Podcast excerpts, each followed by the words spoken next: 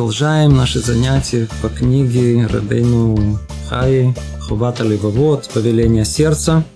И это девятое занятие. С вами завершили предисловие автора, у нас было восемь занятий. Сейчас мы должны перейти уже непосредственно к самой книге, к первой главе. Но только придется сделать вступление. Скорее всего, даже оно займет у нас целое занятие. О чем первая глава в этой книге нам раскрывает? Что она нам раскрывает? Уже в своем вступлении, в предисловии автор говорит, когда я принял решение описать в этой книге обязанности сердца, я вознамерился избрать те из них, которые содержат в себе другие и охватывают все прочие заповеди, исполняемые в сердце, и в качестве самой главной и основополагающей установил обязанность постижения единства Творца всем сердцем своим. С чего все начинается? Первая глава, начало всему, точка отсчета всему. Она должна исходить от самого Творца. То есть после того, как мы будем говорить о повелении Творца, по-видимому, нужно утвердить в нашем сердце, что было ясно и очевидно, бесспорно, что есть реальность Творца, есть единство реальности этой Творца и все, что исходит из него. Вряд ли кто-то будет оспаривать, что любое рассуждение, с какой точки все начинается, именно с этой, а не какой-либо другой. Естественно, что начинает Рабен Бухари, начинает свои рассуждения именно с этого. Но если мы обратимся к современным комментариям, мнению мудрецов, то мы увидим, что именно самое это основное место, самое, именно эту главу не изучают. Не изучают. Эта тема сама по себе. Я не знаю, если нужно из нее делать тему, я еще не совсем до конца уверен. Но так как, скорее всего, вопрос будет, кто-то спросит, то заранее подумал, что, может быть, стоит об этом поговорить. Эта тема очень непростая, очень сложная. Она касается, в принципе, отношений между Торой и философией. Между Торой и, скажем, мудростью, которая существует в мире. В каком соотношении они находятся. И нам нужно понять, нужно понять, э, сам Рабайну Бахе нам написал это вступление, но мы его не учим. Почему? А если мы его не учим, чего же он тогда написал? Теперь дополнительный вопрос, а мы будем учить, да или нет? В конце занятия, надеюсь, будет дан ответ. Но для того, чтобы дать этот ответ, что дальше будет происходить, нам нужно, придется сделать это вступление. Почему Робин Бахи обратился к философии? Какое вообще отношение между Тарой и философией? Есть много-много вопросов, связанных с этим. Много-много, мы сейчас увидим. Часть из них мы с вами подымем, часть из них ответим. На все остальное, ну, я надеюсь, что если эта тема пробудет интерес, люди, можно будет найти ответы на них в разных других источниках. Давайте начнем э, с простого, с э, того, что есть философия.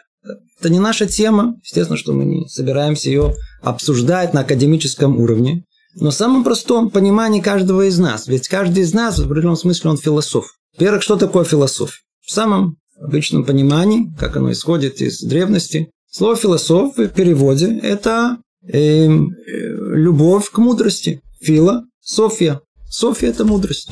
То есть философия означает, что э, есть в человеке заложено в нем страсть, желание познать этот мир.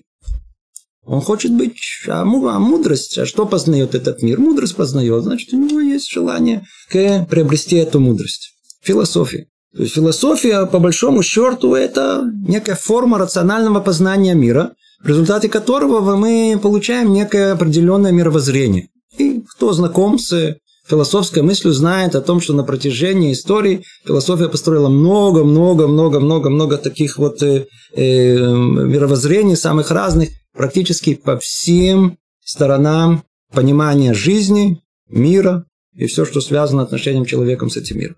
Хватит практически все стороны. Первый взгляд, философия – это великая мудрость, которая действительно раскрывает нам, э, раскрывает нам наши глаза, раскрывает наш разум, дает нам возможность понять мир, она занимается обобщениями, она разбирает все вопросы, она организует все, она организует все, она просто дает возможность выявить всякие закономерности, обобщает понятия, выявляет всякие явления, систематизирует, дает возможность понять, разобраться в этом мире. Считается, что философию начали древние греки.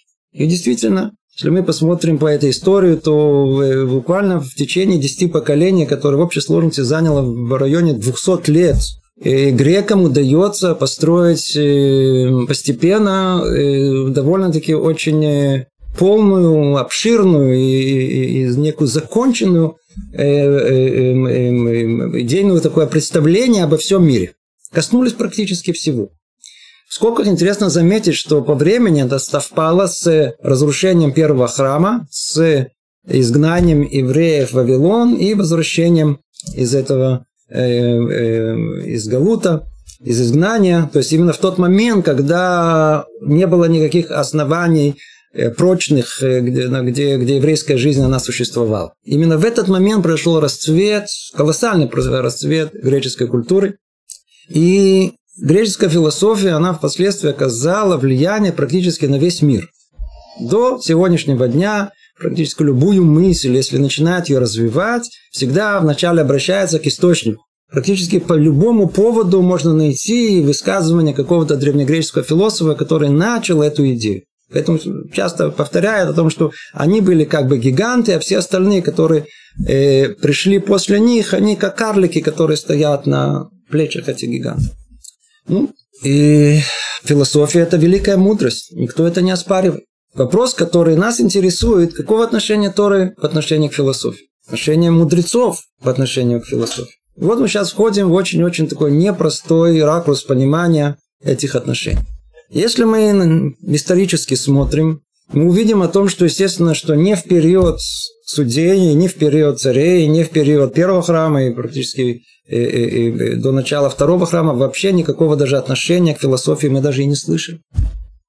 И точно так же, может быть, только намеком в э, трудах э, мудрецов времен второго храма, то есть Танаим, после разрушения второго храма. Первое упоминание явное, которое она есть, она находится уже после того, как Талмуд был завершен. Уже после этого только. И Рабейну Айга, он, он публикует э, первую свою э, э, статью, которая она, книгу, которая была направлена против всяких разных э, новых, э, как он пишет, новых дуновений, которые появляются у нас, связанные с философским пониманием, э, что такое, что такое Ашгахаташем, э, что такое предвидение, ну как, присмотр Творца в этом мире. Другой взгляд появился на основе философского понимания, и он очень резко выходит против этого. Но сразу же после него мы видим, что Расак, и после него Рабину Саадия Гаон, после него Рабину Бехай тут, они в открытую говорят о философии. До этого это слово даже никогда не у нас не употреблялось. Прямо-таки употребляет это слово. И в своей такой, такой в явной форме законченной, которая дает этому какое-то основание и, и как бы до принятости в нашем мире – мы знаем, что, что это появляется в книге Рамбама Мурене Бухим «Путь э, для заблудших». Эта книга в своем пике отношения к вот Торы мудрости к философии, она вызвала огромный, огромный, огромный спор среди еврейских мудрецов. До такой степени, что вы знаете о том, что эта книга, она была запрещена части мудрецов, и ее даже сжигали. До такой степени. В чем находился этот спор? И этот спор продолжался еще на протяжении какого-то времени и после Рамбама. Давайте посмотрим эту историческую перспективу и посмотрим только внешнюю канву, о чем они спорили, о чем говорили, а потом пойдем вовнутрь, потом посмотрим и внутреннее содержание. Рабьюда Леви, Бала Кузари, тот, который написал книгу о Кузари, которая одна из самых основных книг по еврейскому мировоззрению. Он пишет в своей книге, там, где он разбирает с царем Кузара, Хазарским царем он объясняет и философию, и христианство, и ислам, как известно. В том месте, где соотносится с философией, он говорит, ну что, знаете, на самом деле вся философия, она кажется, она находится у нас в источниках греческих. От них пришла к мы знаем о них из э, римских источников. Но на самом деле источник он еврейский. Так он пишет. Мудрость под названием философия, она исходит от э, царя Соломона, который, как известно, был самым мудрым человеком на земле. И известно, что в его царствовании царил мир во всем мире. И к нему со всех мест приходили мудрецы учиться мудрости. Мудрость царя Соломона, так он пишет, перешла к халдеям, каздим.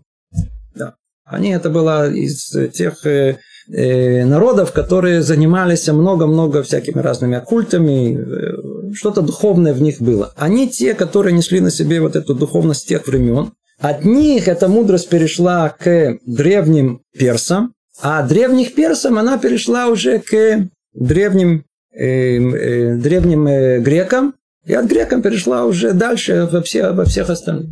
И из-за того, пишет он, что было много передач, а источник, откуда все это пришло, оно исчезло. Поэтому не упоминается нигде о том, что на самом деле греки, они не первые, которые начали эти изыскания, а эти изыскания уже они были известны в своей зародыше, может быть, в другой форме, в других формулировках. Оно уже пришло через халдеев, через древних персов, грекам, и греки только, в принципе, придали окончательную форму всему этому.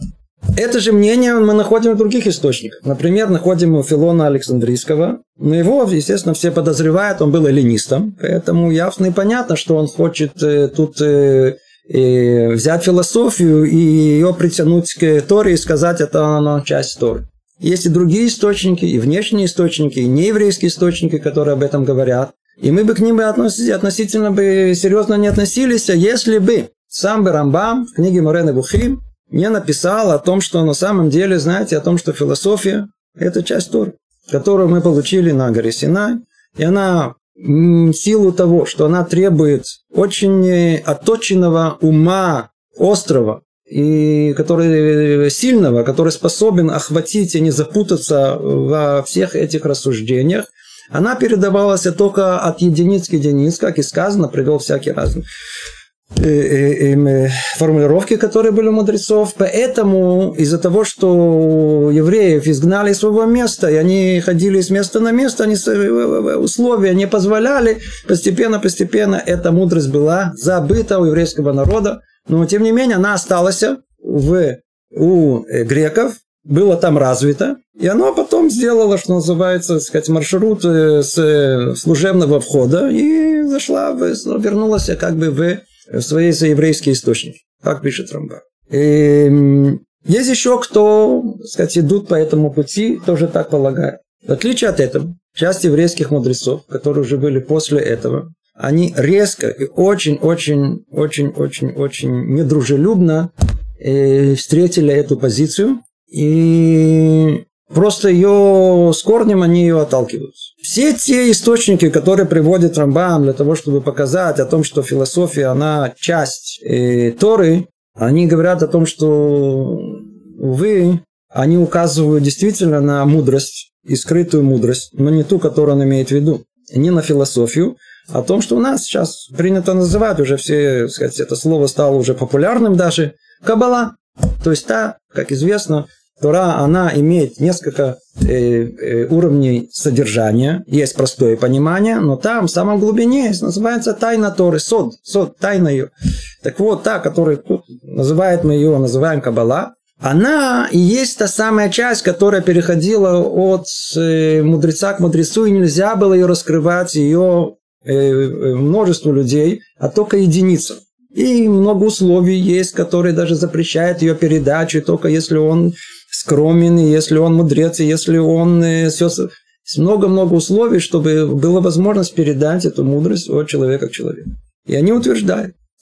А по видимым самым основным, кто э, э, вел, что называется, настоящую войну с этим пониманием, это был один из величайших макубалим того времени, Раби Мейер Ибн Габай. Он со временем э, э, выяснилось, что он тот самый, который оказал наибольшее влияние на Маораля, и под его воздействием Мораль его считает за своим, за своим рыбой. Он пишет о том, что нет основы для всего, что они, э, для, для этих идей, о том, что философия является частью еврейской Торы, и что это Тора, которая была потеряна, а наоборот – и он объясняет все это с точностью наоборот. Именно в тот момент и в том место, где появляется, называется а, а, а, э, негасапахат, даже невозможно перевести это, а зараза философии появляется на земле Испании в те времена, спускает и раскрывает Творец именно в этом месте, и именно в это время книгу Зор. Надеюсь, все знаете о том, что книга Зор, она была написана еще во времена Рабишимон Бар Юхая, в около чуть меньше двух тысяч лет. И она передавалась от единицы, она была скрыта, она не была раскрыта, она не была известна мудреца. И она была раскрыта именно на территории Испании, совершенно случайно. Когда ее обнаружили, эту книгу, и когда мудрецы ее увидели, они пришли, так сказать, в полный, в полный восторг. Это вдруг им попало в руки источники, которые они знали и имели только разрозненные на это указатели. Они знали, что что-то должно быть, но не имели единого источника этого. И когда эти тексты, они пришли, то они сразу же были восприняты. То есть, когда они прошли сито мудрецов, и каждый из них прошел и понял, что это и есть то самое секреты, которое у нас написано в самых разных местах только намеками. А, а книга Зор была тут же принята всеми как совершенно истинно очевидная основа всей нашей Торы. Откуда они это узнали? Из содержания. Потому что можно говорить вокруг да около, но когда начинаешь разбирать и понимать, вдруг начинаешь понимать, что только, только сам Творец мог раскрыть такие секреты, написано одно, а понимается другое, и все это связано в одно единое целое. Это книга Зор, которая соединила все именно с точки зрения внутреннего содержания. Это был, э, по-видимому, самый сложный, самый основной спор, который был. Теперь, э, по-видимому, впоследствии мы завершим и скажем, чем все это закончилось, да, чем этот спор завершился. Но для нас важно понять, что это был период, период очень-очень сложный в еврейской истории. И так и объясняют и подход Рамбама к этому что на самом деле Рамбам сам, он философию, тем более греческую, никак не почитал. И есть мнение, что он вообще ее и отрицал. Но он, как он понимал, что такое философия, почему он дал ей вход, и почему он считал, что философия – это часть Торы, как он мог считать подобное. Говорят его комментаторы о том, что он не видел философию как часть единого мировоззрения, разработанного древними греками. Вовсе нет. Хотя на них тут же наступает, но он же сам пишет в книге э, Мурена Бухим о том, что Аристотель, он все сказал верно, начинаешь, называется, вот с определенного места и ниже. Да, то есть Тора, мы никогда не верим, что есть у народов мира. Мудрость, мы да, верим, что есть у народа мира. Кто представитель этой мудрости среди народов мира? Аристотель, и действительно он таким был. Он сказал, хорошо, очень хорошо, мы все то, что он написал, мы это все принимаем. Объясняют, что это был тактический шаг. Почему? Атмосфера была того времени, мы не, мы не понимаем. Смотрите, э, тут очень тяжело это объяснить. Вот надо, если просто чуть порассуждать, мы, мы видим, что вообще каждое поколение приносит другие испытания. Сейчас поколение такие тихие, спокойные, все видите. Дай человеку покушать, дай ему телефончик, вся его жизнь там все вообще тихонько. Никто ни на что не спорит, не отстаивает. А вот поколение всего одно поколение назад. Вы видели люди поколения они были красные, когда спорили. Сейчас кто-то спорит, становится красным. Спорят до конца. Нет, я тебе скажу, нет, я тебе скажу. Все как-то, может быть, и спорят, может, хотят. Ну да, седр, седр. Это мнение, у него мнение. Ничего страшного. Нам тяжело понять, что всего лишь еще, э, э, э, еще идем два поколения назад. Из-за идеи люди готовы убивать друг друга. Революция. Мы сделаем э, коммунизм, социализм. Нет. Там э, э, наоборот, анархизм. Люди убивали друг друга из-за этого. Мы понимаем сейчас и говорим, что давайте жизнь спокойная, дай, э, дай мне жить, а тебе дам жить.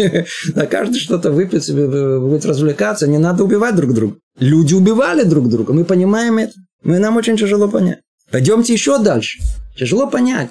Наши души какие-то, видите, мы действительно находимся в самом конце. Нам это все как-то такие особенно не, не делаем из ничего большой проблемы.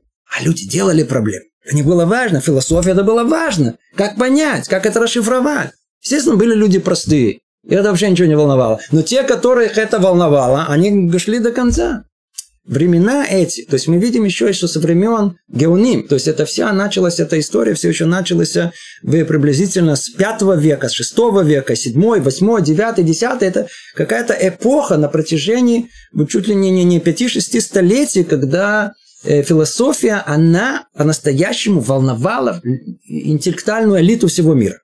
Где она находилась? Вот в тех местах, там, где арабский халифат, там, где вот находилась, там находилась как бы основная элита всего мира. Их очень волновала философия. Евреи, как всегда, там, где есть, так сказать, передовая, они там находятся. Они находились на самой передовой. Они были, вся элита была заражена философией.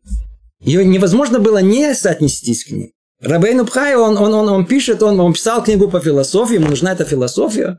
И он, он был вынужден э, говорить языком философа. Если он скажет сейчас, что э, я не, вообще не считаюсь философией, никто не будет не откроет ему книгу. Ты, ты, ты темный, ты ничего не понимаешь. Это как сегодня сказать о том, что смотрите, наука это вообще ничего, ничего не стоит. Нельзя на нее смотреть, нельзя с ней иметь.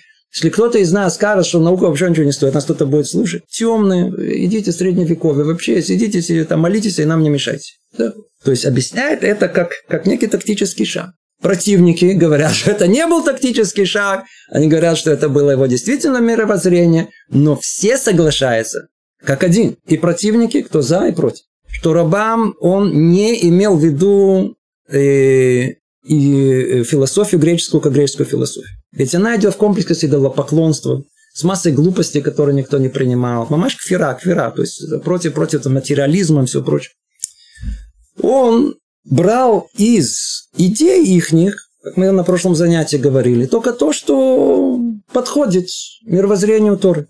То, что подходит, все, можно, можно пользоваться. Он как бы сделал гиюр, как у нас принято сейчас говорить. Знаете, сейчас там музыки делают гиюр. Это мы сейчас гиюр, так сказать, гиюр еще тогда начался. Делай мыслям, мыслям, сделал гиюр. То есть он, идея, она Аристотеля, но так как она подходила в мировоззрение Торы, то, так сказать, оно стало вхожее, что называется, в его отношения. Это э, все соглашаются. Никто, никто, почему? Потому что об этом он говорил и неоднократно говорил, и, и, и более того, если вы помните на поза-поза прошлом занятии, когда эта тема тоже относительно касалась, мы говорили, касалась этой темы, то там прояснилось, что э, ни один из мудрецов еврейских, который обращается к философии, никто из них не считает, что на источник наших знаний о Творце. Никто из них не считает. Откуда у нас эти знания? Эти знания мы откуда мы должны получить? Мы должны ее получили с, по традиции, с Синайского откровения. Там находится источник. А для чего вам нужна философия? Философия для того, чтобы проиллюстрировать в рациональной форме все, что мы получили э, э, из э, Синайского откровения. Для чего нам нужно это? Очень просто. И вот тут это, это точка, с которой вот э, вокруг чего все вертится.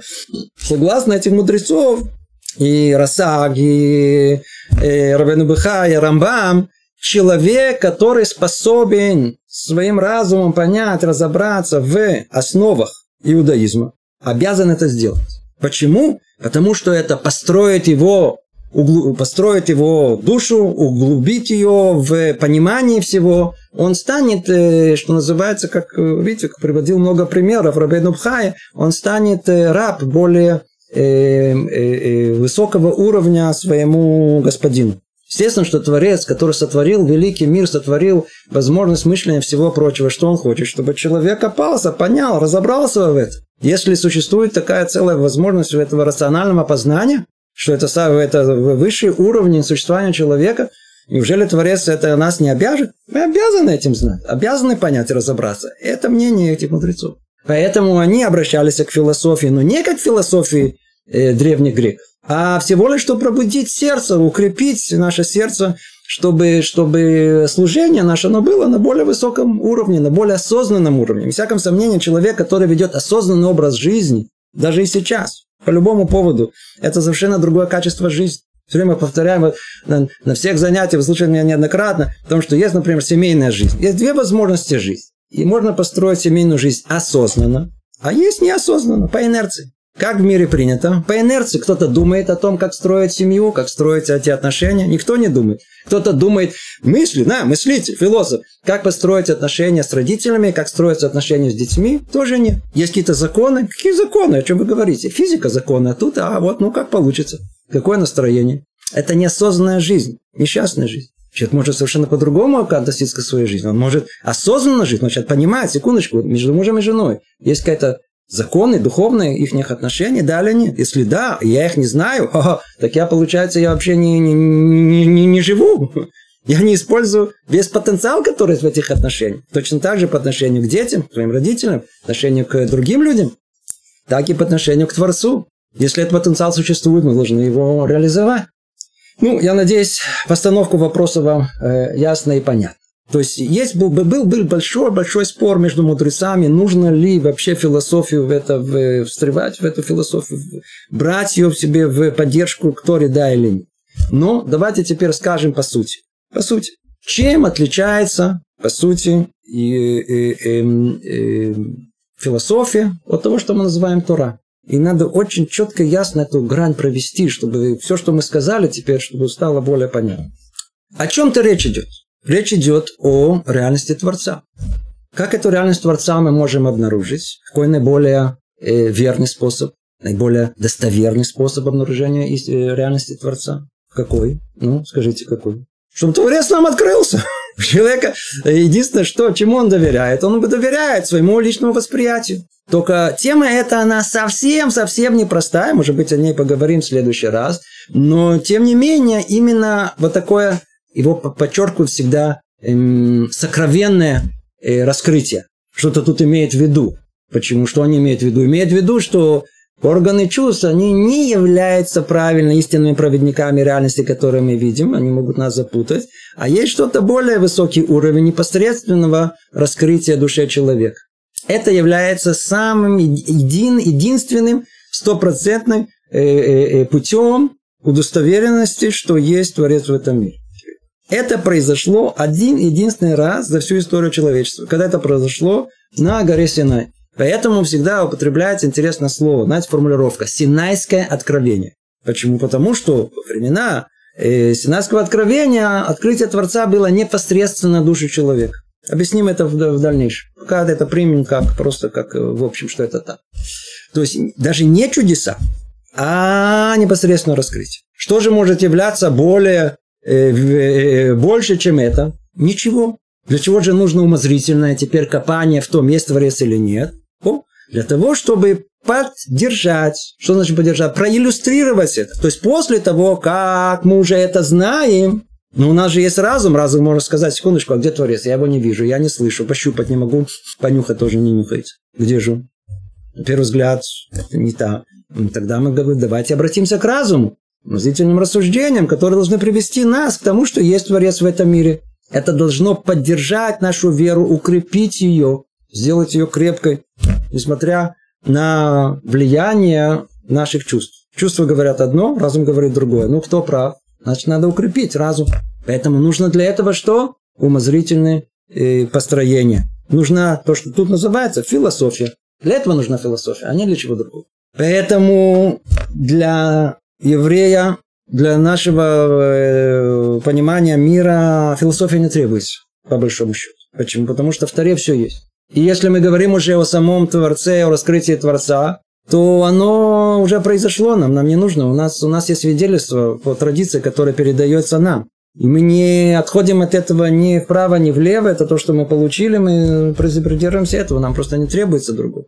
Но для того, чтобы укрепить это, для того, чтобы разум оказался более э, укрепленным по отношению к влиянию чувств, которые говорят о другом. Нам нужно эти изыскания. Для этого Саки, Рамбам, Рабейну Бхай, они обязывают каждого из нас копаться в этом разумом человека. Но по сути своей, по сути своей, копание и логическое мышление, которое у нас есть, то есть э, разум человека, он не является источником никогда раскрытия абсолютной истинности. Почему? Потому что э, разум этот может привести к заблуждению.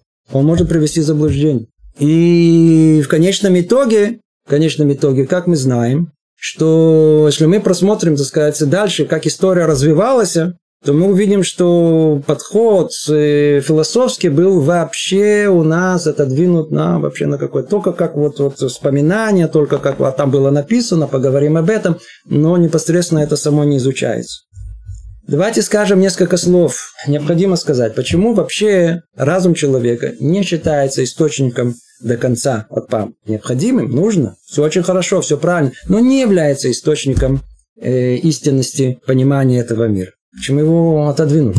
Ответ он очень простой. Во-первых, что произошло дальше? Очень интересное событие, надо только проглядеться. Времена расцвета еврейской мысли в Испании, вы знаете, чем закончились? Изгнанием евреев из Испании, из Португалии. Это одна из самых страшных моментов еврейской истории. Хасид Ябец в своей книге пишет, удивительное наблюдение, надеюсь, вы все это слышали, что все те, которые занимались философией, они то ли приняли христианство, то ли стали маранами, от них практически ничего не осталось. Вся интеллектуальная элита еврейская, которая там была, исчезла. И не первый раз. Мы всегда потомки социальных случаев. Простых евреев, которые не устроились, они большие интеллектуалы. И очень интересно. И именно из них каждый раз заново выходили интеллектуалы. Простых сапожников, портных, кто ни с того ни с сего рождаются дети, какие-то становятся гениями. Вся история с философией, она практически, она заканчивается с изгнанием. То есть разговоры об этом шли. Но вот так, чтобы кто-то взял и сказал, давайте возьмем философию в качестве основы, на этом будем, так сказать, объяснять то ли то, то ли это. Э, только еще остались отголоски тут и там. Заканчивается эта э, эпоха, заканчивается и все связь с философией. Теперь, что дальше произошло? Философия, очень важно обратить внимание, она в принципе, была владель, она, она была властительницей мысли на протяжении тысячелетий. Причем философская мысль построена на чем? На логике, на логике рассуждений. Не будем ходить, тут много-много составляющих есть в этом. Очень разработанная, очень интересная. Тут, э, как это все построено, это очень глубоко и очень умно, разумно, невероятно. Но она никогда не проверялась фактически. Никогда. До приблизительно сколько, 350 лет назад, 400, да, можно сказать, лет назад, когда постепенно-постепенно из, из философии, которая включала в себе все, философия включала в себе все, все, и теологию, и науку, все, все, все, какие-то ну, познания какие-то, она включала все, все было на основе, так сказать, э, э, идеи какой-то логической, которая, если не было никаких э, противоречий этой идеи, то ее принимали как абсолютно истину до тех пор, пока не началось постепенный отход научных исследований от философии. Постепенно физика отошла, химия отошла и так далее. Кто знает эту историю, знает, что это был непростой долгий процесс. Но как только наука, она отошла от философии, у, выяснилось, что многие положения, которые были приняты в философии, как что называется, э, без обсуждения, они оказались ложными. Просто ложными. Десятки примеров. Приведу вам один пример. Очень... Был такой философ Демокрит, древний греческий философ. Он считается, что он считается, он считается как бы э, отцом, а есть, который считает, что для него кто-то эту же идею э, подал. Отцом идеи это называется атомизм. Вещество во всем мире. Он сказал, что оно, оно, оно, оно, оно, состоит из маленьких неделимых частиц. Неделимая частица по Греческий называется, на греческом языке называется атом. Теперь построил целую теорию атомизма. Не будем входить в большие подробности, которые там есть, глубины. Аристотель не принял это. Так как Аристотель является отцом всей греческой философии. И согласно ему все равнялись. И когда говорили Аристотель, не говорили слово Аристотель, а говорили учитель. И так было на протяжении чуть ли не двух тысяч лет. То вся теория атомизма вообще ушла, как будто не существовала. И только уже несколько сотен лет назад, это, кто он, как бы, мнение, он или кто-то другой, подняли заново эту тему. И вдруг оказалось, что э, мнение Аристотеля не только в этом вопросе, а чуть ли не по большинство вопросов оказались просто не соответствующей реальности. Вот вам, когда полагаемся на наш разум, и вот какой результат. Вот какой результат. Можно полагаться сто процентов на разум? Вовсе нет. Теперь, это одно. Второе. На протяжении всей истории философская мысль, она практически охватила все возможности, э, как понять этот мир. Что называется, с точностью и наоборот. Например, что есть наша реальность? Она материальна всецело, как-то идея материализма, или наоборот, идеально, как это считает идеализм. Что есть истина? Ну, в философии нет никаких средств установления истинности. Не крайности материализма, не крайности идеализма. А что есть истина? Мы не знаем. Философия не устанавливает, она только поднимает вопрос. Поэтому в той же степени являются великими как философы материализма, так и философы идеализма. Можно ли установить на основе философии, что есть истина? По-видимому, да, мы далеки от этого. Так или иначе, еврейская мысль, она не принимает философию. И э, начиная уже более близко к нашему времени, так что было понятно теперь уже к, и в отношении к нам, а еврейский мир в основном пошел как бы через Гаона и Вильна с одной стороны, и Большем Това с другой. И мнение Гаона Вильна. Изменение и Большем Това еще в самой крайней форме резко против философии. Она не только не помогает человеку, а она вредит ему. Она вредит ему. Почему? Потому что посредством философии не выясняет истину, а только запутывает свою голову. Все лишь на все. Просто называется бельбуль рожь. Как это перевести на русский? Просто запутывает голову. Поэтому мы находим не только у них, а у всех их учеников и великих мудрецов о том, что вообще тема философии вообще не надо понимать, от нее больше вреда, чем пользы. И есть мнение, что ее вообще нельзя изучать. Лефи Аллаха по закону еврейскому, который устанавливает Рамо о том, что ее, мы ее, она, она в принципе не запрещена, но ее не занимаемся. Незачем заниматься, и от нее только больше только больше, больше, больше вреда, чем пользы. И это мнение, оно было принято как основное мнение, которое у нас есть. По этой причине у нас не принято вообще заниматься философией. Вообще не принято заниматься. Более того, есть, например, вы можете встретить в источнике, естественно, не оригинальный еврейский, а академический. Там найдете понятие еврейская философия. Не существует еврейской философии кто употребляет эти, это выражение, он это делает только, ну, давайте его оправдаем, он это делает только просто, чтобы люди понимали, о чем речь идет. Философия, суть ее, источник ее человеческий разум. Тура – творец, синайское откровение. Две разные совершенно, это они, они, они, они не, не стыкуются, не могут стыковаться. Мы к философии можем а, а, обращаться только, может быть, когда я говорю философия, я имею в виду не философию в понимании, как мы уже говорили несколько раз, греческая философия. Я имею в виду понимание э, э, как форма рационального познания мира. Это философия. Форма рационального познания мира. Она у нас не, не отобрана. Мы, мы, мы наоборот, мы люди рациональные. Мы хотим, у нас Тора обязывает нас рациональному мышлению. Мы хотим все понять рационально. Поэтому мы, это, не, это не пропало, это не исчезло. Да? Но вот так, чтобы заниматься книгами по философии, уделять этому время, понимать, стараться и разбираться, на этом основе строить свою веру, ни один из мудрецов последних поколений с этим не соглашается. Все против этого. По этой причине и э, в книге Рабейну Бахая обходят первую главу. Ее обходят. Ей не занимаются. Ей не занимаются.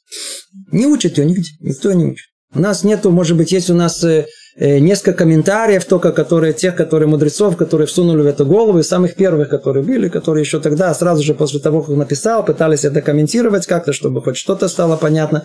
Но в целом у нас это не принято, и поэтому и кто, например, следит за книгой в переводе на русском языке, вы увидите о том, что тоже переводчик не перевел первую главу на русский язык.